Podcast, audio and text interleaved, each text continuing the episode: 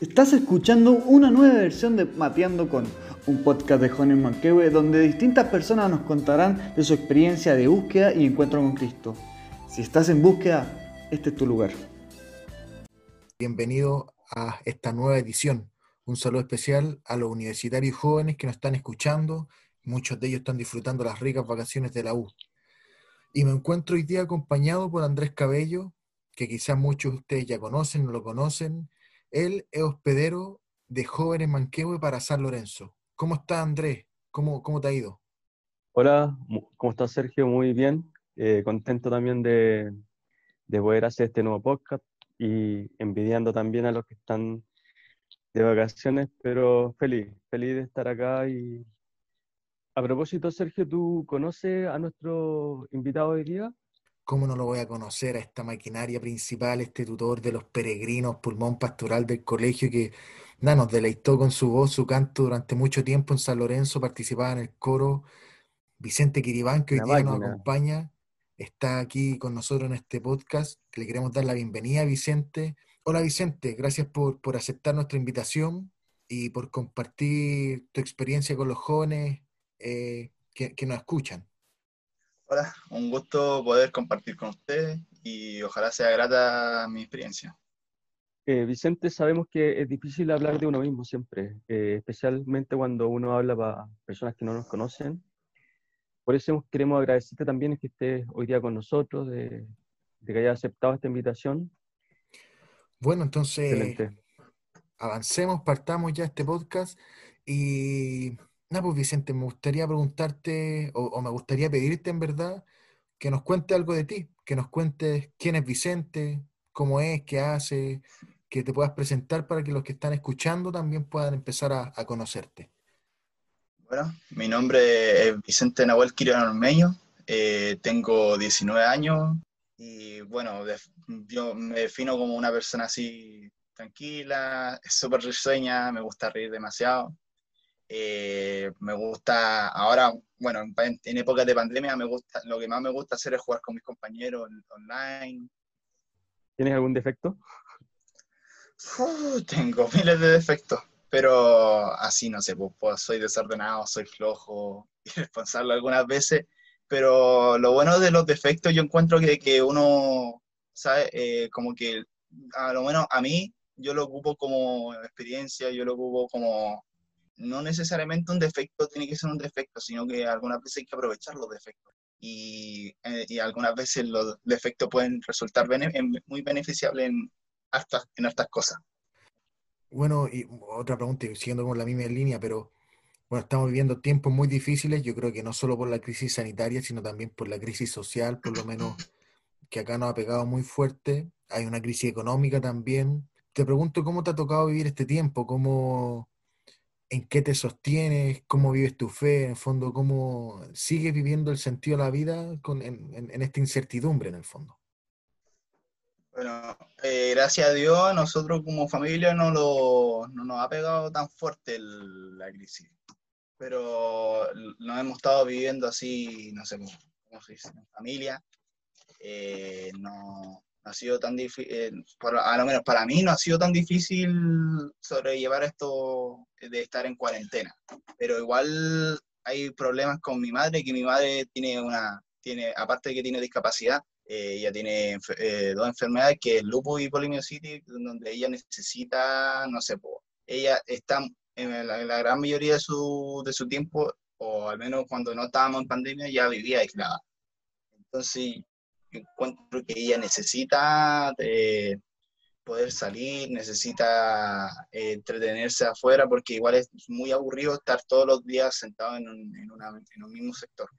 Pero gracias a Dios a nosotros no, no, no nos ha pegado tan fuerte, eh, hemos estado bien con, eh, económicamente y lo que sí nos ha pegado sí con respecto al tema de que, del trabajo, que mi papá eh, trabaja en los Perse, trabaja en Perse y Feria acá en Conchalito.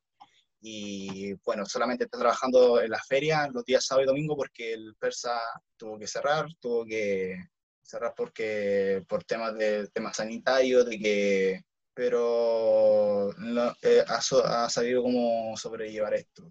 a lo menos con respecto a, la comercialización en, la feria.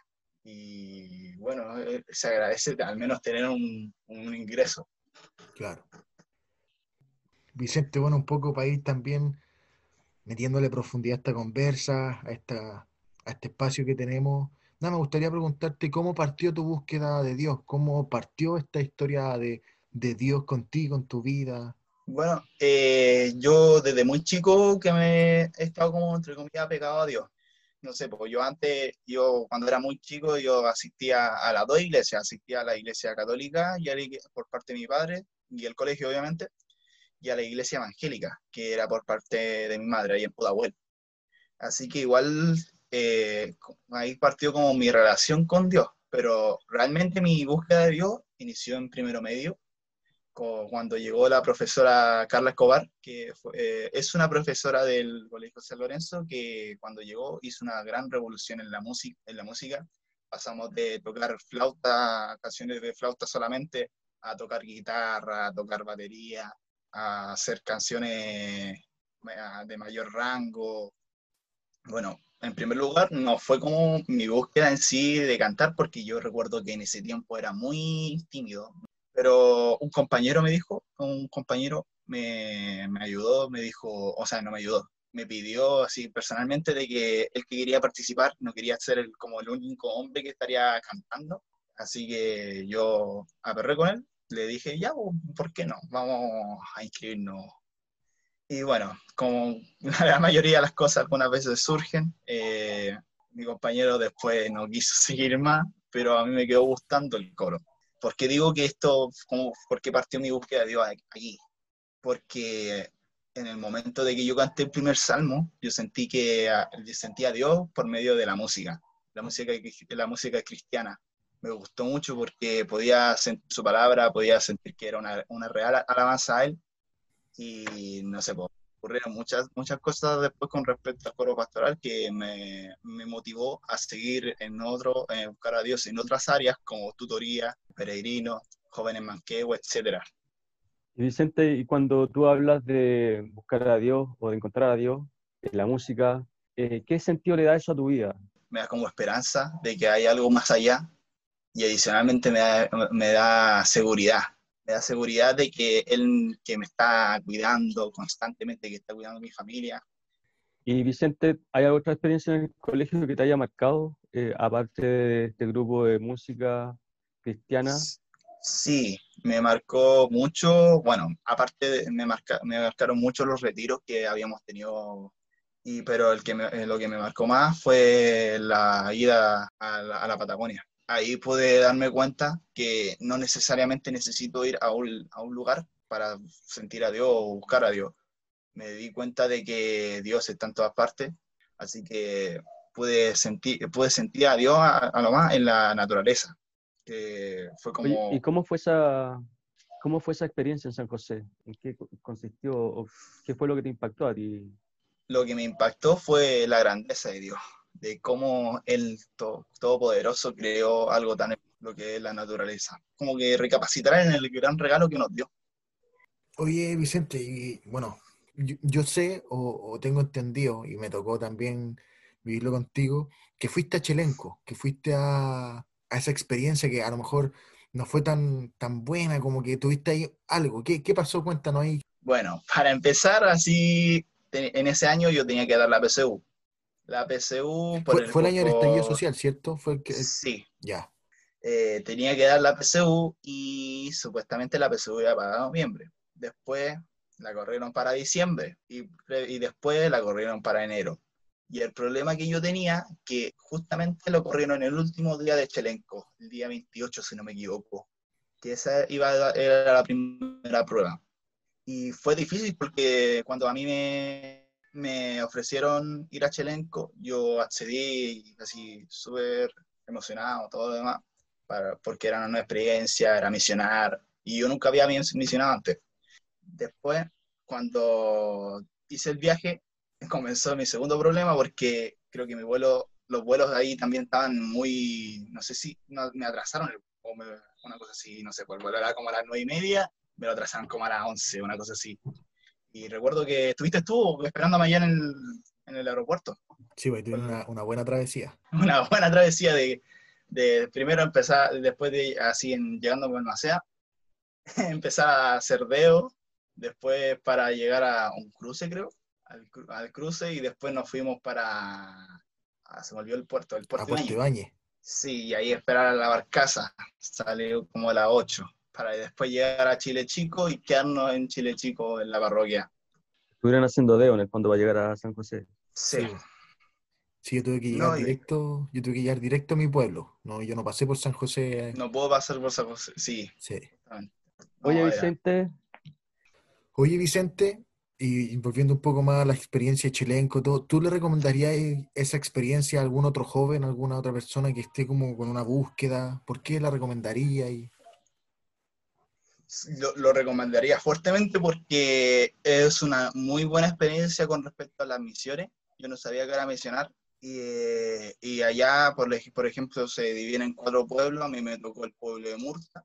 Y no sé, pues, cuando yo hice la misión eh, en una casa, eh, uno dice, ya, nosotros venimos a entregar la palabra de Dios y todo lo demás. Entonces, como que uno tiene que ponerse así como que uno tiene más experiencia que el otro, una cosa así. Pero en realidad uno cuando está conversando ya con la persona, con, con, la, con la persona o con la familia que está dentro en la casa, uno se da, uno se da cuenta que ellos tienen, pueden tener más, más como experiencia que nosotros. Y al final, eh, como que nosotros venimos a evangelizar y al final salimos evangelizados nosotros o mutuamente porque es muy satisfactorio así como compartir la palabra entre, entre personas que uno no conoce.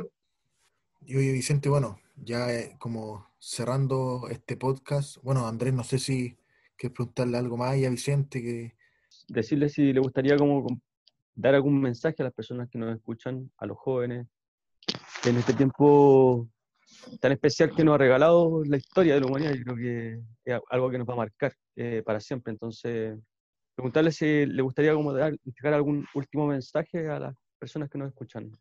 Sí, mi último mensaje sería que estamos viviendo un tiempo súper difícil, bueno, ya tanto como iglesia como, como de vida propia tal. Eh, encuentro que hay que ser fuerte con respecto a, a la creencia que tiene cada uno, hay que ser fuerte con respecto a, lo que va a suceder y lo que está sucediendo, pero siempre tener en cuenta a Dios, que a Él, a pesar de que estemos en, en época de pandemia o estemos enfermos o estemos mal, Él siempre va a estar, eh, va a estar ahí, va a estar eh, al lado de tu camino, va a intentar, siempre va a querer lo mejor para ti, no va a querer así algo malo. Y bueno, que si es que tienen la oportunidad de compartir la palabra de Dios en familia, que lo hagan. Porque bueno, igual, a pesar de que sea como tema, no sé por qué se le, se le presenta como un tema tabú la religión, solamente si que uno le nace una pregunta, decirle que es una buena oportunidad para convivir en familia ahora. Y eso, yo creo. buena. Oye, muchas gracias, Vicente, por, por este ratito acá. Muchas gracias también a Andrés por, por poder también estar este, en este podcast. Y muchas gracias a todos los que nos están escuchando, a todos los que empezaron a conocer a Vicente, los que se metieron en su vida, en su experiencia. Y nada, la invitación es a seguir escuchando los podcasts, a estar en línea con Jóvenes Manquehue, en oración, y también invitarlos a, a que puedan seguir profundizando en, en su fe.